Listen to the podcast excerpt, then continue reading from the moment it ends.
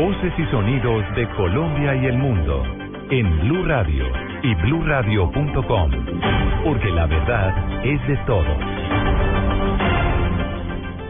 Tres de la tarde, dos minutos, les habla Paola Santofimio y estas son las noticias más importantes.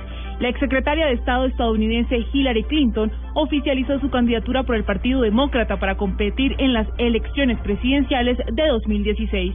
La información con Julián Calderón. I'm getting ready for a lot of things. A lot of things. A través de su página en Internet, la exsecretaria de Estado de Estados Unidos Hillary Clinton oficializó su intención de ser candidata por el Partido Demócrata para las elecciones presidenciales del próximo año.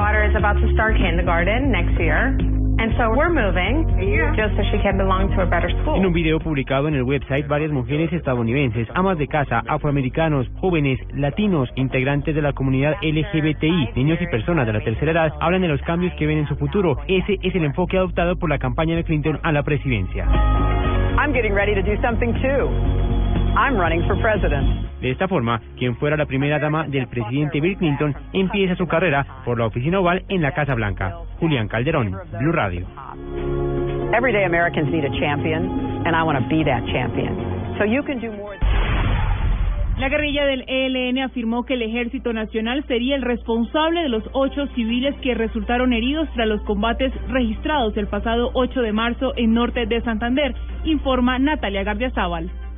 Mediante un comunicado del ELN afirmó que el pasado 8 de abril en el municipio de Icarí, norte de Santander, un francotirador de esta guerrilla disparó contra militares que se encontraban en la base militar de Guayabal y afirman que en ningún momento utilizaron explosivos.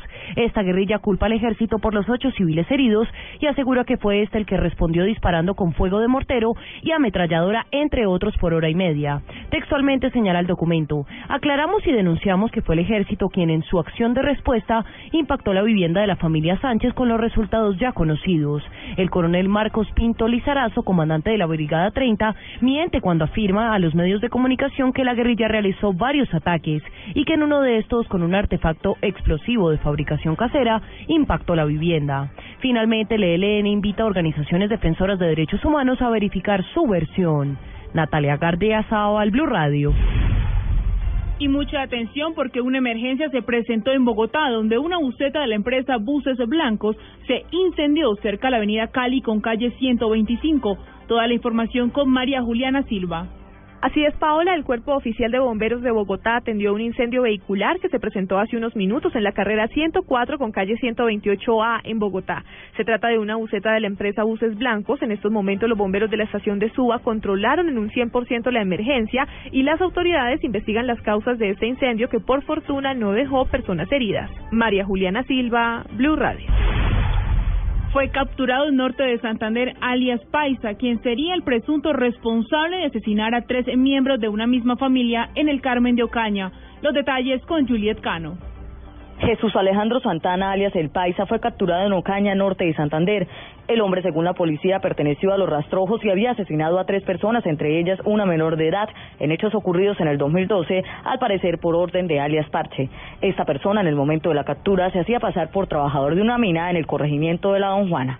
Coronel John Jairo Aroca, comandante de la policía en norte de Santander. Este triple homicidio fue una familia que al parecer, de acuerdo a las investigaciones, ordenó alias Parche asesinar por, eh, por eh, oposición a su negocio ilícito. El capturado deberá responder por homicidio agravado y fue recluido en centro carcelario. Desde Cúcuta informó Juliet Cano, Blue Radio. Autoridades continúan la búsqueda del presunto asesino de un taxista en Bucaramanga. Este crimen generó rechazo por parte del gremio transportador. Toda la información con Javier Rodríguez. El gremio transportador de Santander rechazó el asesinato del taxista Humberto Anaya en la zona industrial de Bucaramanga cuando al parecer se opuso a que fuera atracado por delincuentes. Carmelo Guerrero, de la autoridad de taxistas, señaló. Tal vez los atracadores, eh, no tenemos exactamente la versión, él se encontró en ese sector, en el sector industrial de Bucaramanga posiblemente fue por atracarlo. Desde el mes de noviembre han sido asesinados tres taxistas en el área metropolitana de Bucaramanga. En la capital santanderiana, Javier Rodríguez, Blue Radio. Gustavo Yacamán y su equipo lograron el podio en la primera carrera de la temporada del Campeonato Mundial de Resistencia. Toda la información deportiva con Pablo Ríos. El piloto colombiano Gustavo Yacamán terminó en el segundo puesto de las seis horas de Silverstone en la primera válida del Campeonato Mundial de Resistencia. En el Mundial Juvenil de Pesas que se realizó en Lima, Perú, Colombia consiguió siete medallas de oro y cuatro de plata. Tres preseas doradas fueron obtenidas por José David Mosquera, otras tres por Jason López y la restante por Jonathan Rivas, quien además consiguió una plata al igual que Manuel Averrio y Juliet Jiménez. Y en noticias de atletismo, la bogotana Angie Orjuela terminó en el cuarto puesto de la Maratón de Chile con un tiempo de 2 horas 34 minutos y 57 segundos, que además le otorgaron la clasificación al Mundial de Beijing y a los Juegos Panamericanos de Toronto este año. En la rama masculina, Diego Colorado, Yesido Orjuela y Andrés Ruiz también consiguieron cupos para los Juegos Panamericanos. Pablo Ríos González, Blue Radio. Noticias contra reloj en Blue Radio. Tres de la tarde, ocho minutos y la noticia en desarrollo a esta hora es la denuncia que hacen integrantes del Centro Democrático en Norte de Santander, quienes aseguran que simpatizantes de ese partido político han sido víctimas de amenazas en los municipios como Acari, San Calixto, El Tarra y Teorama, donde existe presencia de las FARC, el ELN y el EPL.